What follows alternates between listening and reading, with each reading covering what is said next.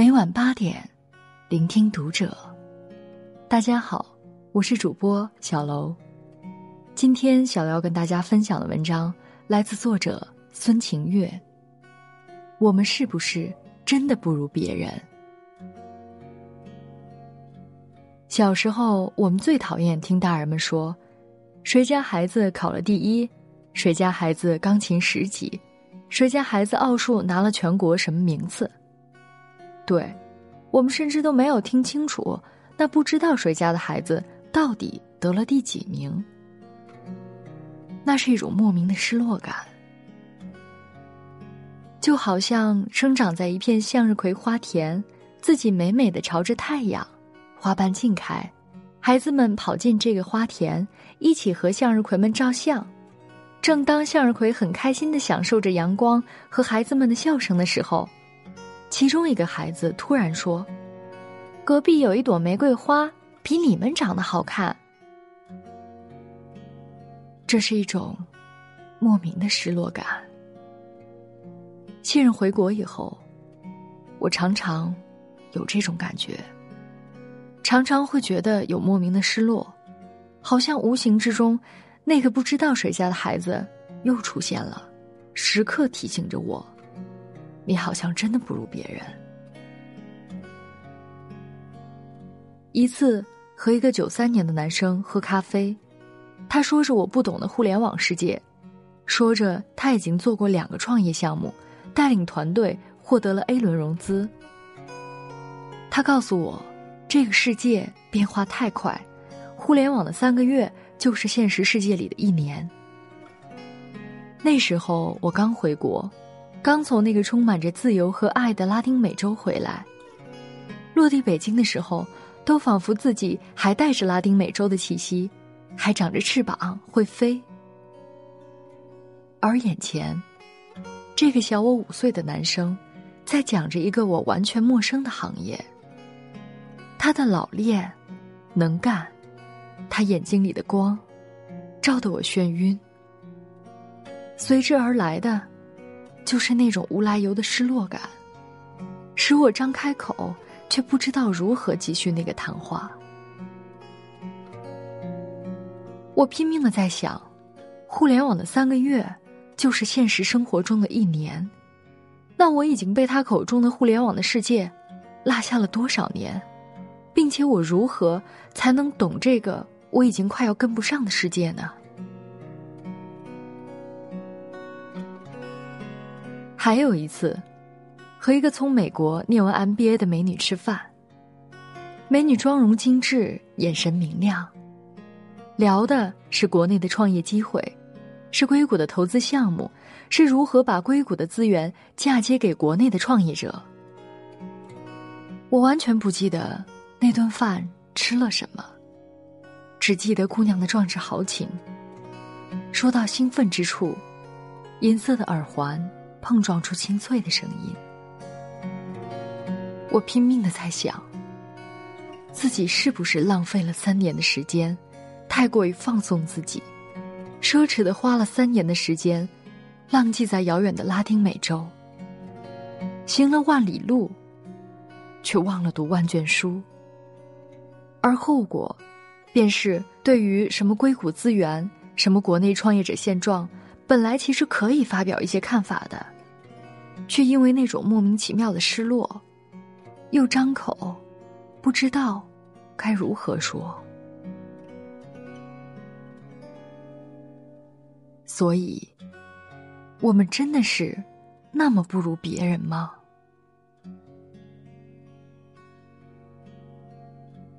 回国的一段时间，这样的失落感伴随着我。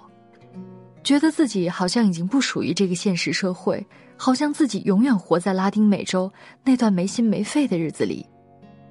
觉得浪费的时间已经很多，好像一切都来不及再赶上。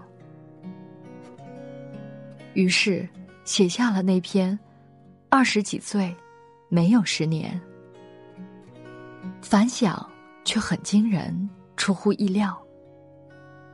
好像一瞬间。我竟变成了那个别人家的孩子。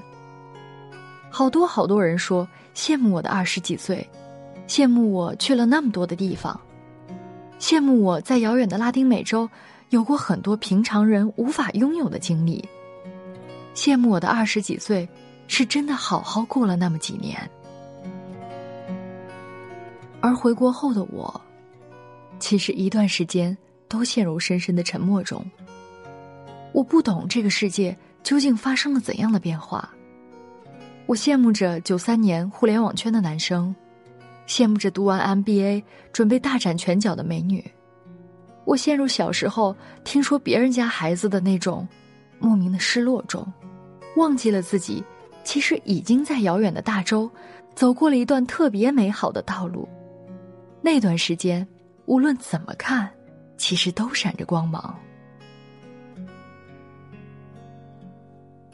一四年年底的时候，有一次去秘鲁拍摄，原本没有高原反应的我，由于过于自信劳累，拍摄了一整天之后，晚上回到酒店头痛欲裂。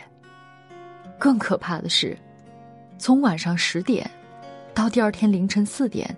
一分钟都没有睡着，期间频频去厕所拉肚子。后来想来，可能快二十次。整个人瘫倒在床上，用手机百度高原反应拉肚子会不会死掉？打电话给前台，用并不怎么会说的西班牙语问前台小哥要氧气。后来怕自己虚脱死掉。问酒店厨房要了一碟盐，自己吸着氧，在房间烧着热水，想要喝一点盐水。而第二天凌晨四点，又要出发去机场，赶往下一个城市。我都不知道自己是如何上了第二天的飞机。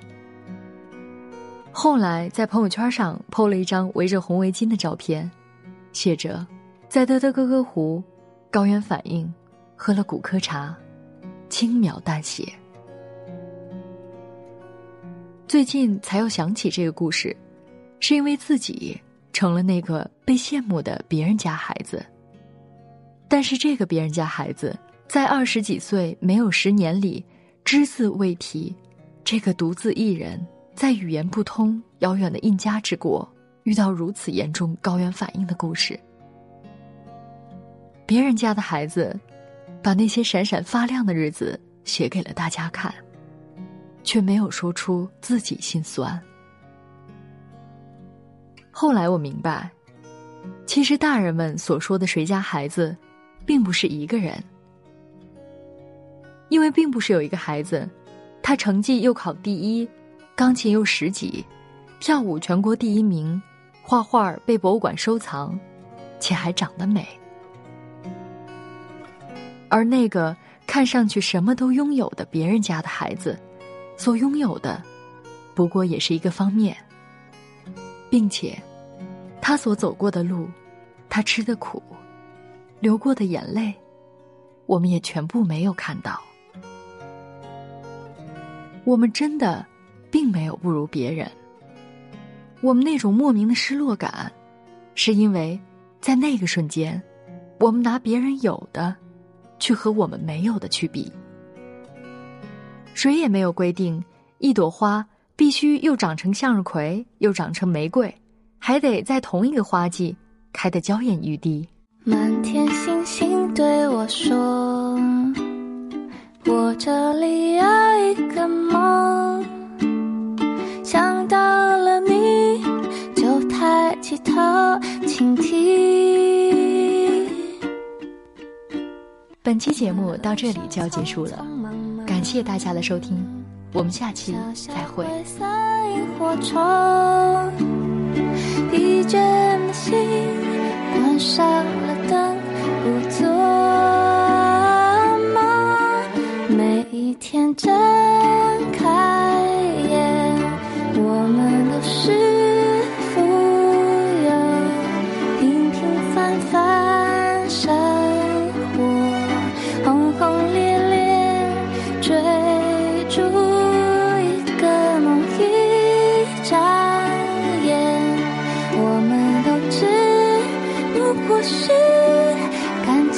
陌生的